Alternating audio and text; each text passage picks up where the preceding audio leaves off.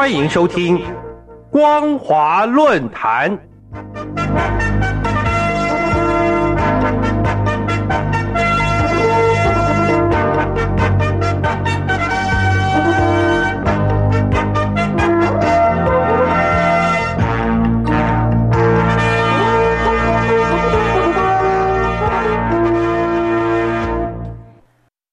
各位听众朋友们，您好，欢迎收听今天的光华论坛，我是金晨。今天的论坛主题是香港的处境，反映出中国境内人权改善遥遥无期。香港的处境反映出中国境内人权改善遥遥无期。今年是六四事件三十四周年。从六四事件发生的隔年，也就是一九九零年开始，每年的六月四号都会在香港风雨无阻举行大规模的悼念烛光晚会。不过，在二零二零年，因为当地新冠肺炎疫情严峻，遭到禁止。即使三年后疫情已经逐渐获得控制，香港警方仍然派遣大批人力对往年举行烛光晚会的场所维多利亚公园进行管控。这种如临大敌的作为，真可以比拟北京公安部门在天安门广场的警戒了。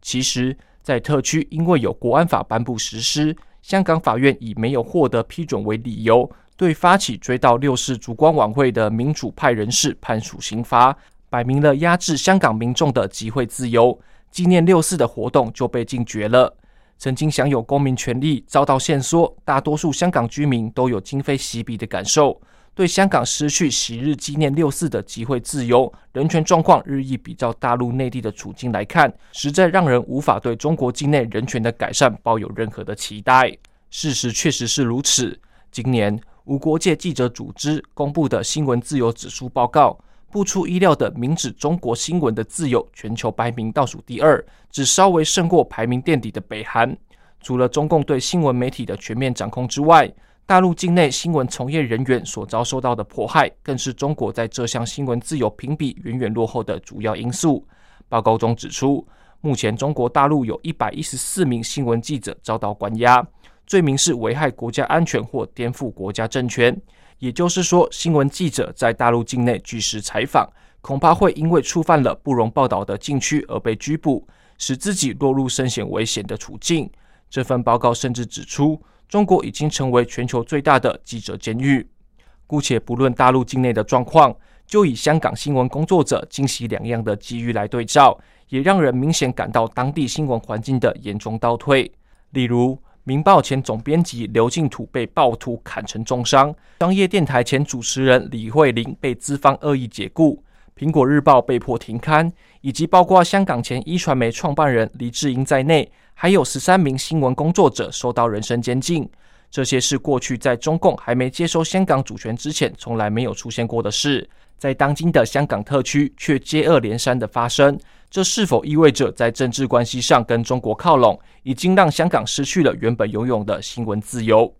最近更传出在香港广为传唱的歌曲《愿荣光归香港》也被香港政府以违反国安法的理由，向当地高等法院申请禁令。包括网络平台在内的所有公众场合都禁止传播。日后，香港民众在触犯禁令将会受到刑法处置。短短几年，香港的自由大幅限缩。以前还可以纪念六四，可以示威游行表达抗议，现在拿了一张制止公开示众就会被拘留。当年轻信中共的承诺，让香港人误以为一国两制仍然可以保有原来的自由生活。对比如今香港的现况，许多说不出的遗憾以及怨恨，只能埋藏在港人心底。而无独有偶的，根据人权无国界组织的调查，中共对新疆维吾尔自治区穆斯林的迫害，已经构成了种族灭绝和危害人类的罪行。中共当局以强制的行政干预，明白禁止维吾尔族人留胡须、穿戴面纱以及穿着宗教服饰，甚至新疆民众在生育。继承和婚丧喜庆的习俗也要加强干涉，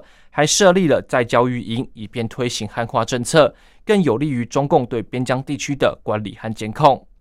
面对外界对大陆人权状况的指责，中共当局习惯常以各国文化传统、国家发展阶段不同作为拒绝改善的理由。可是，同样具有类似文化渊源的台湾，经历多年促进人权发展所做的努力，已经逐渐达到民主先进国家的水平。那么，中共一再以国情不同拒绝大陆人权的改善，不但缺乏足够的说服力，恰恰显示出主要大陆人权进展的障碍。正是中共当局我行我素，对人权另有一套自己的标准，是不愿意改革的心态。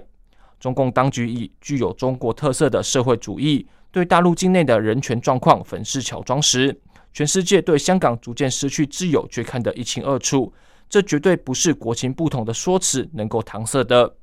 无可否认的，中国大陆二十年开放所得到的经济增长。抓住了国际经济全球化发展的机遇，使中国成长成为全球第二大的经济体。一九七九年，中共收回香港主权时，也有人曾经赋予东方明珠灯塔的期待，希望为中国大陆带来民主改革的百年机遇。可是，从如今香港各项的自由限缩、人权沉沦的状况来看，执意镇压一切异议声音的中共当局，宁愿以威权统治的姿态出现在国际舞台。继续让香港这个东方明珠蒙尘无光，当然，民主、人权、普世价值在中国的实现也就遥遥无期了。各位听众朋友，今天的论坛主题是：香港的处境反映出中国境内人权改善遥遥无期。香港的处境反映出中国境内人权改善遥遥无期。我是金城，我们下次再见。